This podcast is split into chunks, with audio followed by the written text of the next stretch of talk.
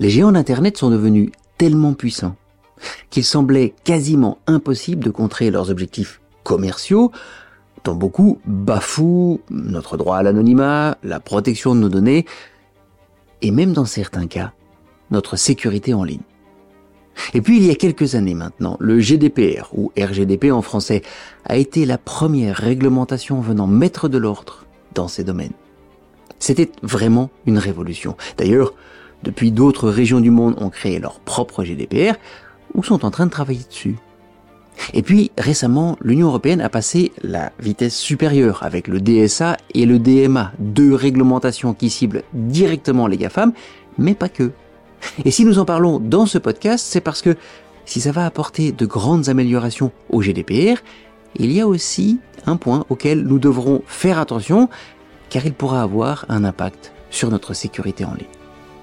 Bonjour, je suis Alexandre du podcast Le Fraudeur, le hacker et vous, votre source d'information sur votre sécurité en ligne. Ceux qui nous suivent déjà le savent, nous y proposons des conseils simples sur la manière de protéger notre vie en ligne mais surtout, et je dirais vraiment, nous essayons de vous donner les éléments nécessaires à connaître pour comprendre le monde de la fraude en ligne et des pirates informatiques.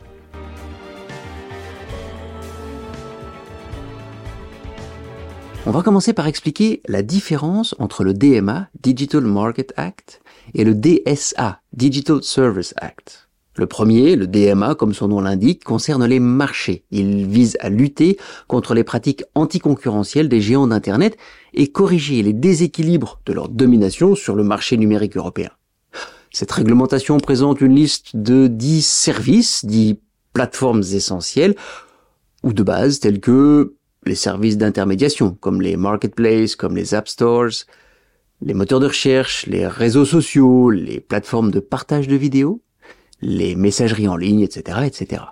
En gros, le DMA veut offrir une meilleure concurrence, surtout pour les petites et moyennes entreprises européennes, en limitant les monopoles. Et tous les acteurs concernés doivent être prêts pour son application en mars 2024. De son côté, le DSA concerne les services en ligne. Son but est de responsabiliser les plateformes numériques afin qu'elles luttent contre la diffusion de contenus illicites et pouvant porter préjudice. Alors cela concerne les attaques racistes, les contenus pédopornographiques, la désinformation, la vente de drogue, de contrefaçon, etc., etc.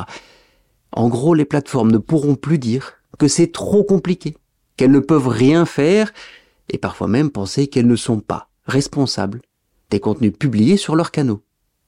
Les obligations d'ailleurs prévues dans cette réglementation entrent en vigueur en février 2024. Mais attention, les deux réglementations prévoient des amendes particulièrement conséquentes pour les contrevenants. Je dirais même de quoi les dissuader de refuser de se conformer, parce qu'on parle là d'amendes pouvant aller jusqu'à 10% du chiffre d'affaires mondial et 20% en cas de récidive. Pour les sociétés qui amassent des milliards, eh ben ça va faire mal.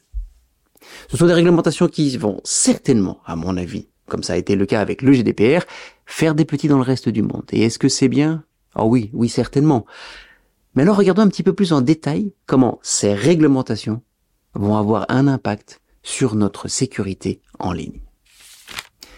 Commençons par le DSA. Le texte va obliger les plateformes à contrôler les contenus illégaux et préjudiciables sur leurs canaux. Alors, je vais laisser de côté la vente de drogue ou les contenus pédopornographiques. C'est une avancée formidable dans ce domaine, mais soyons clairs, ça n'est pas le sujet de ce podcast. En revanche, ce qui nous concerne, ce sont, par exemple, ces publicités pour des formations imaginaires ou vides de sens, pour lesquelles de nombreuses personnes payent pour rien.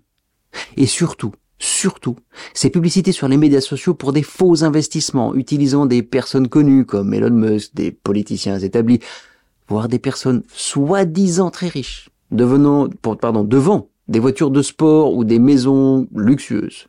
Nous avons déjà parlé de ces faux investissements dans ce podcast. D'ailleurs, si ça ne vous dit rien, je vous conseille d'aller voir sur YouTube ou d'écouter sur votre plateforme de podcast préférée l'épisode sur ces escroqueries en ligne. Il parle exactement de ça, de ces gens qui ont soi-disant découvert une méthode révolutionnaire pour générer des contenus réguliers sans risque et sans connaissance préalable. Ils utilisent d'ailleurs parfois des histoires d'intelligence artificielle ou de crypto-monnaie pour convaincre leurs victimes de la puissance de leur découverte et de leur algorithme. Eh bien, le DSA va permettre de lutter contre ces fausses publicités. Comment? En renforçant la modération. Les plateformes en ligne doivent permettre à leurs utilisateurs de signaler les contenus illicites. Une fois signalés, ces contenus doivent être retirés ou bloqués rapidement. Alors ça existait déjà, mais la rapidité de réaction des plateformes était, disons, assez allez, aléatoire. Je me permets d'ailleurs une petite parenthèse ici, parce que pour que ça fonctionne, nous devons jouer le jeu et prendre nos responsabilités. Je veux dire que, en tant qu'utilisateur, nous devons rapporter les contenus illicites qui nous sont proposés. Donc si vous voyez une vidéo, un message ou n'importe quoi d'ailleurs qui soit illicite, frauduleux, eh bien rapportez-le à la plateforme. Parce que sans nous, bah, le système ne peut pas fonctionner à sa pleine puissance. En d'autres termes, les plateformes et leurs utilisateurs doivent travailler ensemble à la sécurité des informations qui sont proposées et donc à leur modération. Alors on va s'arrêter là pour le DSA. Le texte couvre bien d'autres domaines comme l'interdiction de la publicité ciblée pour les mineurs, mais là encore, ça n'est pas tout à fait l'objet de ce podcast. Attention quand même, parce que ces obligations ne concernent pas les PME, qui offrent des services, je dirais, moins populaires. Et c'est dommage parce que on sera moins protégé sur les plateformes alternatives que sur les gros comme Facebook par exemple. Et finalement, est-ce que ça va vraiment aider la concurrence? Parce que personnellement, moi je préfère utiliser une plateforme qui me protège mieux. Et passons maintenant au DMA.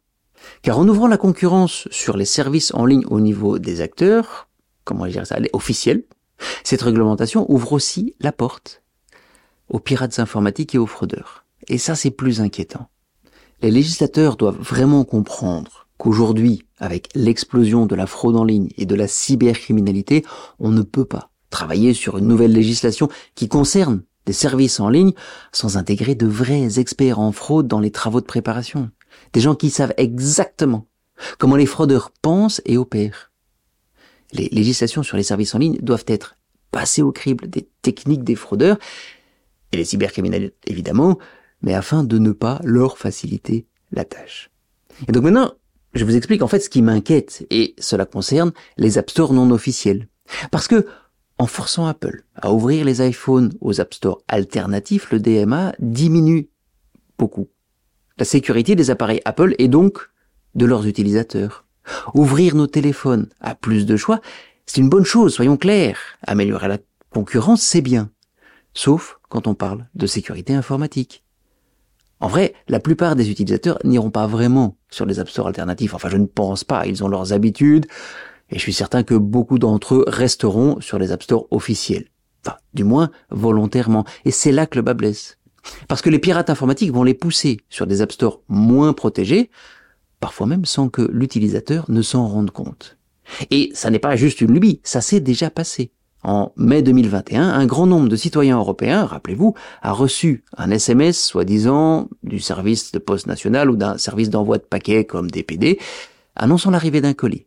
Et pour suivre la livraison de ce colis, il fallait installer l'application mobile dédiée sur son téléphone portable. Et beaucoup de gens ne se sont pas rendus compte que l'application en question était téléchargée à partir d'un App Store alternatif.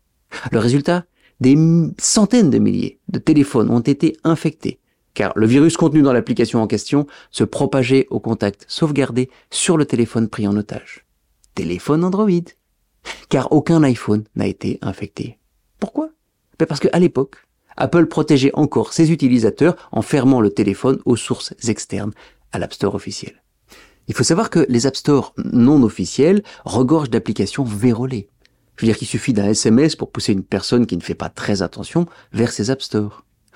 De l'autre côté, Google et Apple, qui ont des équipes importantes, testent et vérifient les applications avant leur publication sur les App Store. Et ils ont les moyens de le faire. Et même là, parfois une application non conforme, hein, ou vérolée, ou qui vole nos données, passe les tests. Alors elle sera souvent retirée ensuite. Mais donc imaginez maintenant un App Store qui n'est pas géré par une entreprise qui a les moyens de tester toutes les applications publiques ou un App Store simplement ouvert à tout le monde. Mais ce n'est pas une bonne idée. On va voir, j'en suis certain, de nombreux messages sur les forums en ligne vantant les mérites d'une application qui a été refusée sur un App Store par exemple, ou des comptes de médias sociaux piratés qui envoient des messages vers une nouvelle application géniale qu'il faut absolument essayer à tous les contacts de la personne du compte piraté. Donc en fait, on va devoir être plus prudent aujourd'hui, demain en tout cas sur nos téléphones portables, avec les applications mobiles et leur origine. Et conseil ne concerne pas uniquement les iPhones, c'est déjà le cas pour Android. Et donc au niveau sécurité, ça veut dire que vous n'allez jamais sur un App Store non officiel, à moins d'être certain ou certaine de ce que vous faites. Que vous faites très attention.